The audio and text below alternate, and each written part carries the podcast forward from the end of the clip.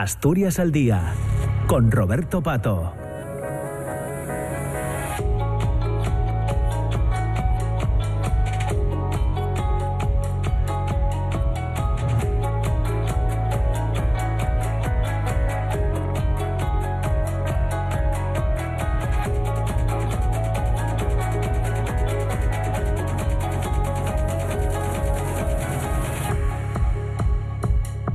Pues ya son las 10 de la mañana y 7 minutos. Entramos en la segunda parte del programa, en la segunda parte de Asturias al Día, en la radio pública, en RPA. Ya les decía al inicio del programa, a las 9, que en esta segunda parte queríamos eh, conocer algunos detalles eh, sobre una exposición que tenemos en la Facultad de, del Profesorado en, Oviedo, en Magisterio, para, para entendernos, eh, que se titula Ellas son la revolución, las niñas afganas tienen derecho a la educación. Es una campaña que pone en marcha, que tiene en marcha ya desde hace tiempo eh, Amnistía Internacional. Coincidiendo con esta exposición, ya se anuncia también para la próxima semana, para, en concreto para el día 5 de marzo a las 4 de la tarde, una conversación sobre el derecho a la educación de las niñas y las mujeres en el Salón de Actos de la Facultad de Formación del Profesorado a partir de las 4 de la tarde con eh, Aquilina Fuello, que es profesora en la Universidad de Oviedo, y Adela Omiz, que es una refugiada afgana que eh, vive en, Asturias. Eh, Aquilina Fuello, ¿qué tal? ¿Cómo estás? Buenos días. buenos días. Muchas gracias una vez más por acercarte a conversar con nosotros. Y Diana García, ¿qué tal Diana? ¿Cómo estás? Buenos días. Hola, buenos días, muy bien, muy bien. Bueno, eh, digo bien, ¿no, Diana? Lleváis ya un tiempo eh, poniendo, tratando de poner eh, el foco en la situación de las, de las mujeres, de las niñas afganas. ¿Es el objetivo de, de, esta exposición? ¿Ellas son la revolución? Sí, sí, sí. En, bueno, en este verano estuvimos en el edificio histórico de la Universidad de Oviedo esta exposición, ¿no? Y también denunciamos el hecho de que había dos años, ¿no? De que los talibanes habían llegado al gobierno y la situación de las mujeres y las niñas es desesperante, cada vez es más grave, ¿no? Ahora, preparando un poco esto, recordaba, ¿no? Al caso de Malala, que hace más de diez años, ¿no? Estamos en esa misma situación, o ese horror de que las niñas no puedan estudiar, no puedan desarrollar su, su potencial, ¿no? En la sociedad. Claro. Eh, eh, bueno, Aquilina, mm, tú vas a, participar en esta, eh, ligado a esta exposición, en esa conversación el, próximo 5 de marzo, el próximo martes, ¿no?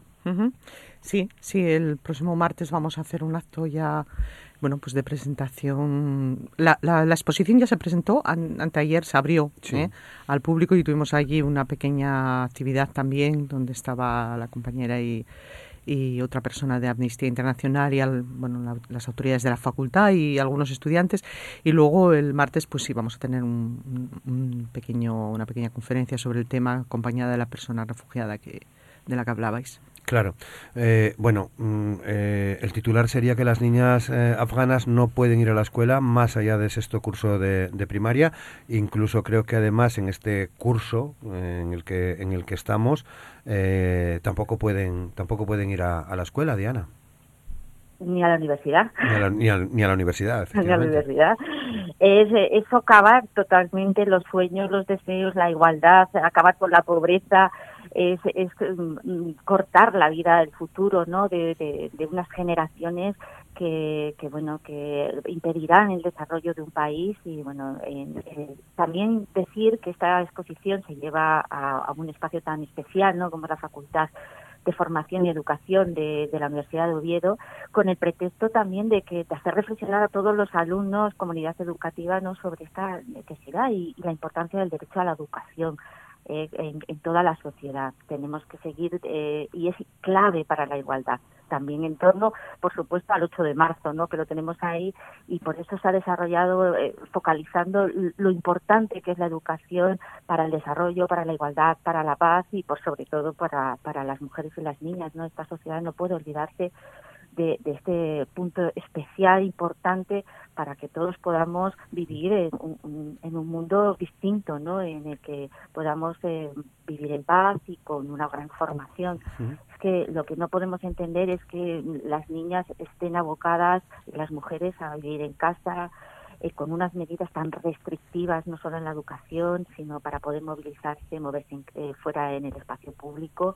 Y como también se recoge en esta exposición eh, casos de mujeres que ya tenían una profesión, que trabajaban, que tenían bueno una cualificación importantísima, pues han sido despedidas, no pueden trabajar, no pueden desarrollar su, su trabajo, ¿no? Ni, ganar su dinero, ni ser libres, porque eso es clave para las mujeres, ¿no? El poder tener una un trabajo que que, sea remunerado. Claro. Eh, Aquilina, ¿a qué reflexión te lleva a ti toda esta situación y cómo estás preparando esa conversación? Hasta donde nos puedas contar, claro. Bueno, esta reflexión mm, yo creo que, que, como se acaba de exponer es, tiene mucho que ver pues, con la enorme brecha de género que hay a nivel global que afecta a todas las mujeres del mundo, pero bueno, ya vemos que en especial a algunas, ¿no?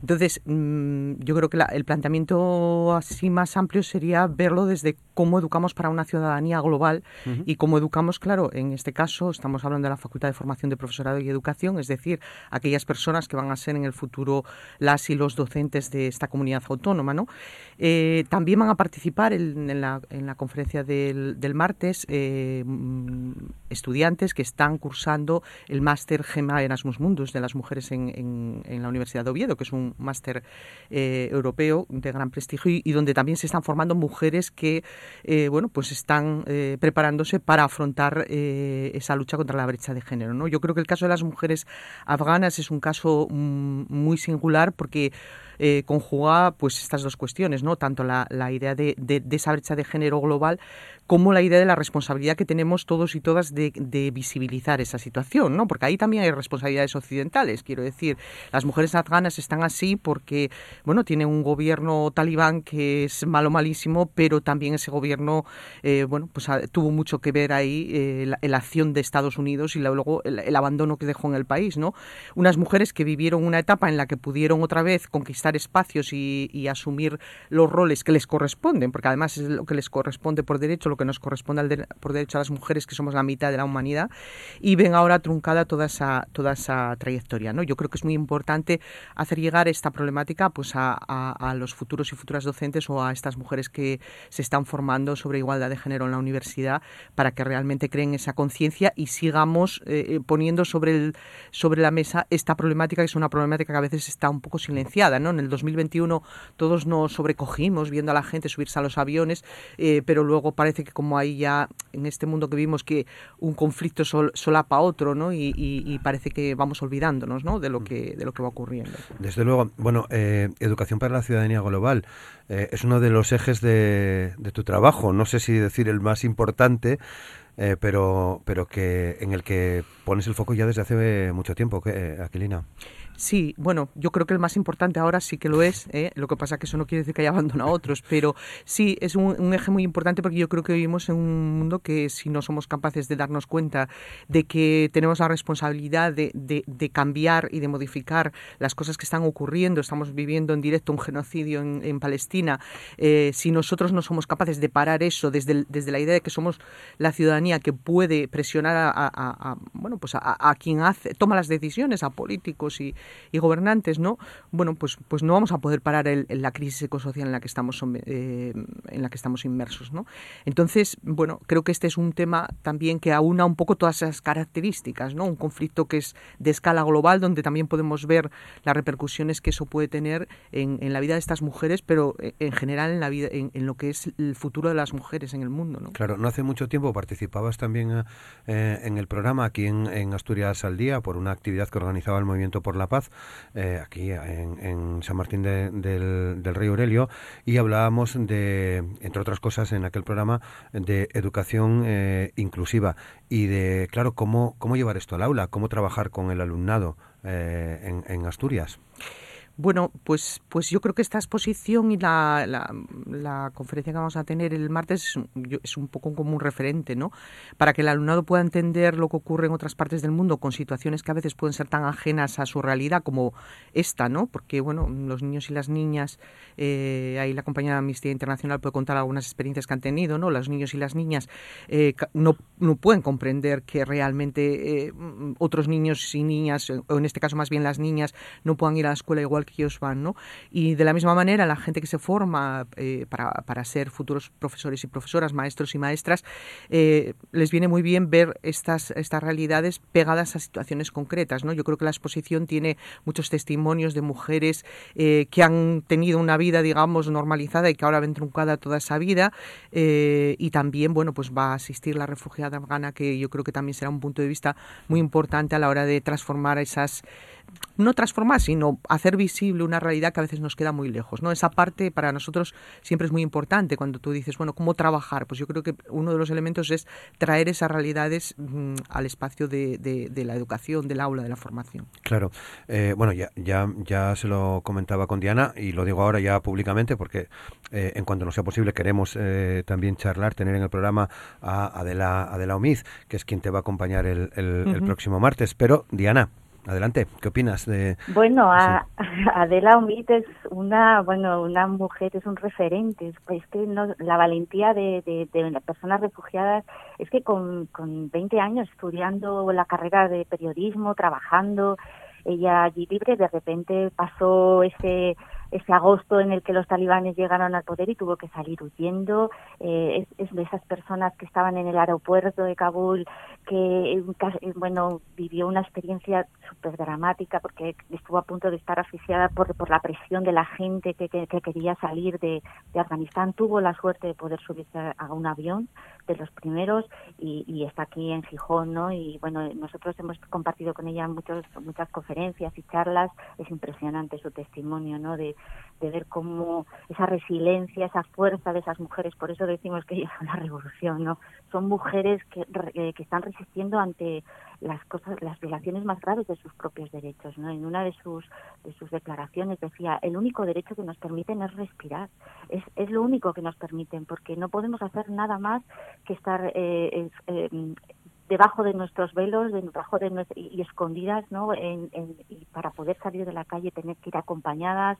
Bueno, es una situación que, que nos cuesta mucho comprender, ¿no? Y sí que decía Aquilina, ¿no? Nosotros hemos tenido experiencias en centros educativos donde pues animamos a los niños a, a escribir mensajes a los talibanes, no solicitando, eh, alzando esa voz, ¿no? Esa responsabilidad que tenemos todos eh, de que este mundo sea mejor, ¿no?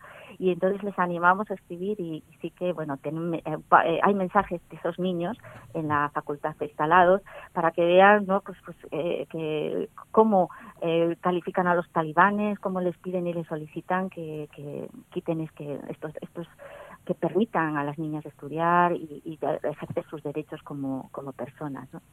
Y sí que, bueno, Adela, Adela, a ver si puede participar algún día, eh, sí que sí, la vamos a invitar eh, para que vaya a tu programa porque es una yo creo que es una persona que los vecinos tienen que conocer, ¿no? Y ella está muy, muy agradecida de la acogida en Asturias, está, ya estuvo, está preparada, está, eh, habla muy bien ya español en tan poquísimo tiempo y, bueno, seguro que les va a impactar muchísimo a los estudiantes de, la facultad.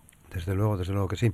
Eh, profundizamos un poco más. Eh, Aquilina, esto eh, evidentemente no solo afecta a, las niñas, a, las mujeres que tenemos en Asturias, en, en, lo que te voy a plantear ahora, que tiene que ver con, con el sistema educativo, con nuestro sistema educativo, en una sociedad compleja como es la, la nuestra y multicultural.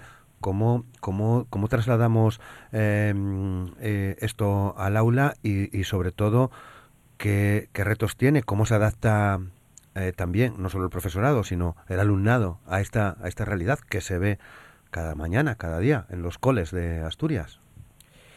Bueno, la realidad multicultural que se ve en los coles en Asturias es una realidad compleja que hace que desde hace un tiempo hayamos tenido que empezar a trabajar eh, en la facultad, en, la facultad y, en, las escuelas y en los centros educativos, ¿no? Desde otras perspectivas que hagan que bueno, la cultura escolar que trabajemos sea una cultura para todos y para todas, ¿no? Eh, también yo, yo no querría también dibujar un panorama tan idílico de lo que nosotros hacemos en los países avanzados, porque nosotros también tenemos una brecha de género importante a nivel educativo que va a afectar más a esas mujeres y niñas que vienen de otros contextos culturales diferentes ¿eh? y que a veces no manejan el castellano o incluso manejándolo, eh, bueno, pues tienen dificultades para usarlo en los contextos escolares, ¿no? si revisamos las cifras de brecha de género en diferentes campos profesionales e incluso en la propia universidad, nos nos damos cuenta que las mujeres estamos en unos sitios y no estamos en otros. Y muchas veces, y actualmente, no estamos en esos sitios eh, eh, desde el punto de vista del empleo que tiran más de la economía. Y esto va a afectar de manera particular a esas mujeres y niñas que vienen de contextos culturales diversos. ¿eh? Yo creo que esto hay que hacer un llamamiento importante para saber que si bien nosotros, obviamente, hemos un país, somos un país que hemos avanzado mucho en igualdad, todavía nos quedan algunos caminos por recorrer, ¿no? Y parte de esos caminos tienen que ver con la situación de, insisto, de estas mujeres y niñas que vienen de otras realidades culturales a las que cuesta mucho integrarse en los contextos educativos y que van a tener también esas dificultades para entrar en los campos profesionales donde haya, digamos, un mejor empleo, un mejor salario y eso, lógicamente, pues cuando hablamos de condiciones de empleo y de salario, hablamos también de condiciones de vida, ¿no? Si uno consigue entrar en los sectores que tiran de la economía, pues también va a conseguir mejores condiciones de vida. Yo creo que esto es una realidad que a veces está un poco invisibilizada y no la y no la no la, eh, vemos, no la vemos, ¿no? Y yo mm, recordando un poco eh, lo que mencionabas de la experiencia que vivimos en Sotrondio cuando fuimos al centro, yo creo que ese tipo de al centro de, acogida urgente de personas migrantes, yo creo que ese tipo de iniciativas son muy importantes. Yo me sentí muy orgullosa de ser de una comunidad autónoma y en concreto de, de, una zona, ¿no? Donde realmente la población es capaz de acoger con ese nivel de generosidad y ese nivel de, de inclusión a personas que vienen de contextos tan difíciles, ¿no? Yo creo que eso nos hace más personas a todos y creo que eso tendría que ser un referente para todas las instituciones, eh, tanto mm, sociales como pueden ser los ayuntamientos que, como el de, San Martín, que promueve esto, como para las propias escuelas, ¿no? Cómo realmente incluir de una manera mm, eficaz a esas personas que vienen de otros contextos tan difíciles y darles una oportunidad de vivir una vida como la que queremos todos, ¿no? Una vida, una vida plena, una vida equilibrada, ¿no? Incluso, y ya sé que seguro que nos llevaría eh, mucho más tiempo hablar de esto, pero también con un marchamo de cierta normalidad, ¿no?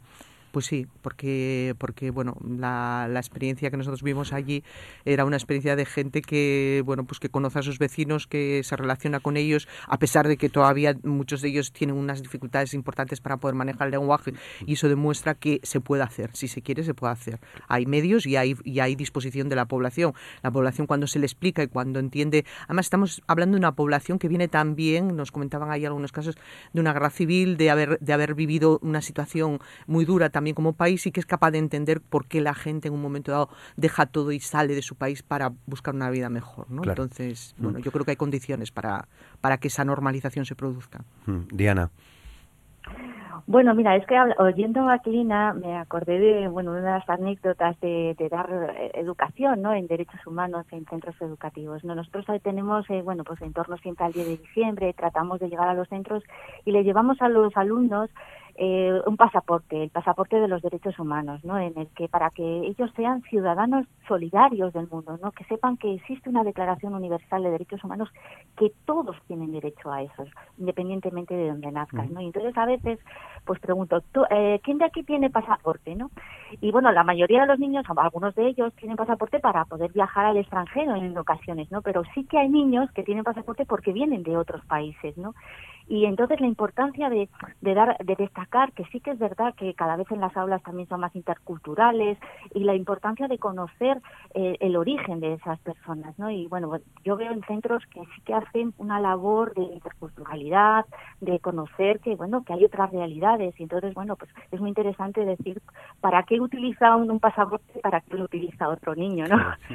y bueno, eh, era contar un poco la anécdota de la necesidad que tenemos también de, formar a, los niños y a las niñas en, esta educación hacia, hacia la solidaridad y el, a ver el mundo y otra realidad, ¿no? Y aportar ser ciudadanos realmente del mundo, ¿no? Con, con la defensa de los derechos humanos y, y sobre todo, por ejemplo, en este caso, en el derecho a la educación.